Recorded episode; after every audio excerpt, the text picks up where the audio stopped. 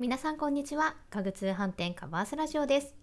こちらの番組は家具通販専門店カバースの販売スタッフである2人が家具の基本やインテリアコーディネートをお届けする番組です。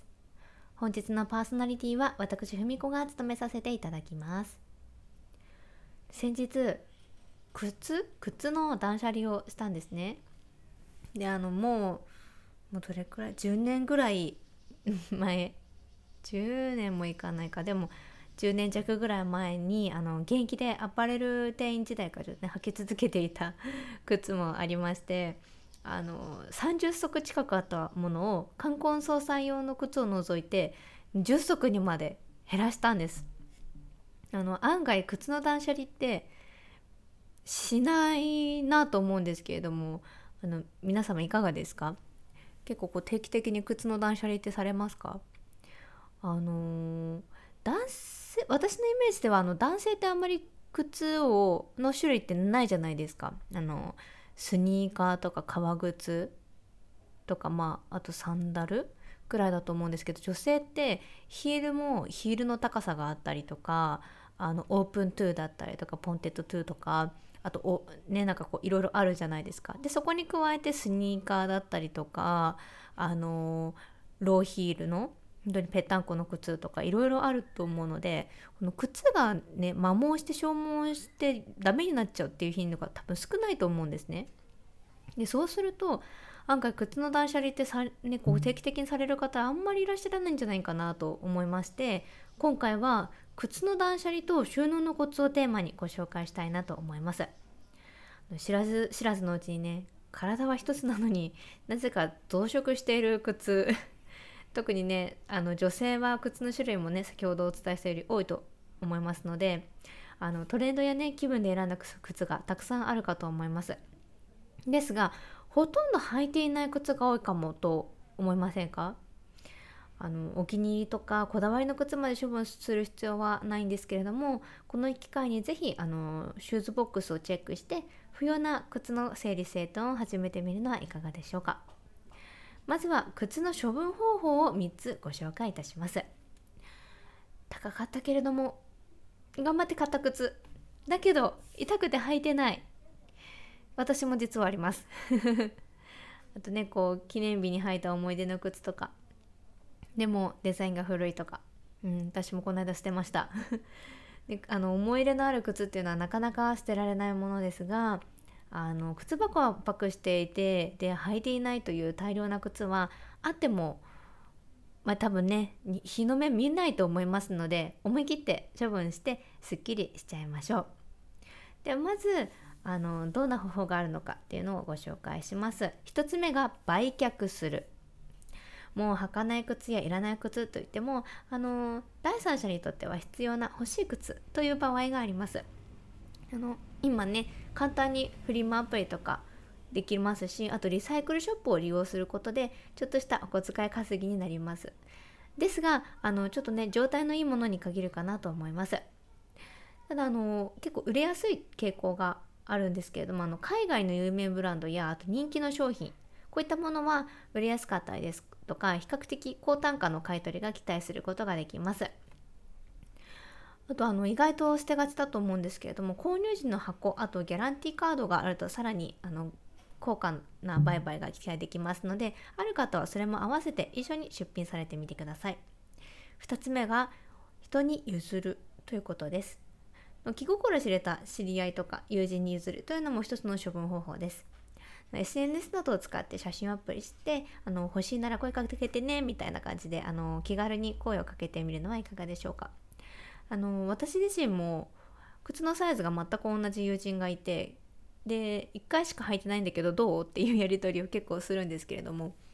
まあね、そういったこう本当に心知れた友人だったらね靴のやり取りもやりやすいかなと思います。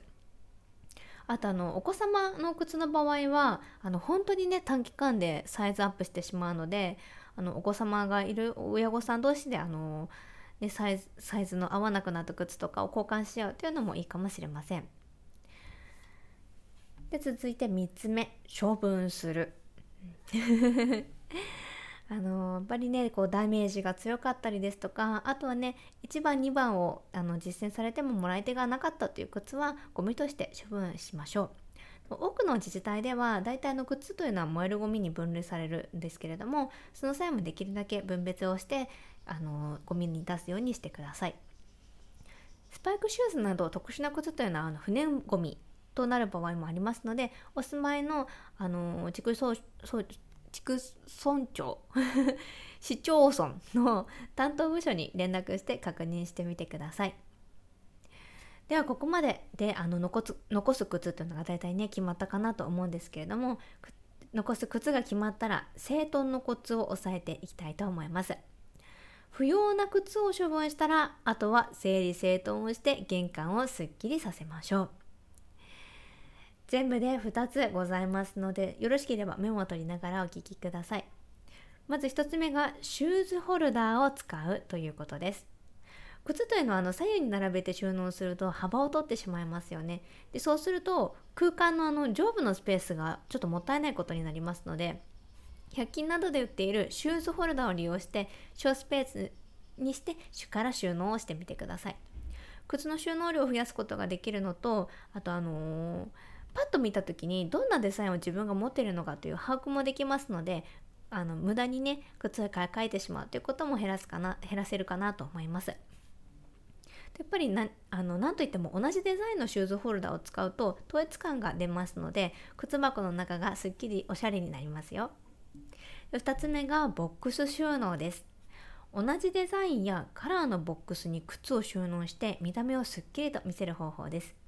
スタイリッシュに見せたいなという場合はホワイトかブラックのボックスをご用意してください。そうすればラベルを貼ってどのような靴が入っているのかというのを分かるようにしてください。半透明のボックスですと中の靴を判別できますのでお子様がいらっしゃるご家庭にはこちらがおすすめかなと思います。靴箱に入りきらない季節物のブーツやなかなかね出番のないちょっとおしゃれなヒールとかはボックスに入れてクローゼットに収納してください。さてここまで収納の方法などをご紹介したんですけれどもいかがでしたでしょうか？靴の断捨離や整頓というのは毎日使う場所だからこそちょっとね怠りがちなスペースかなと思います。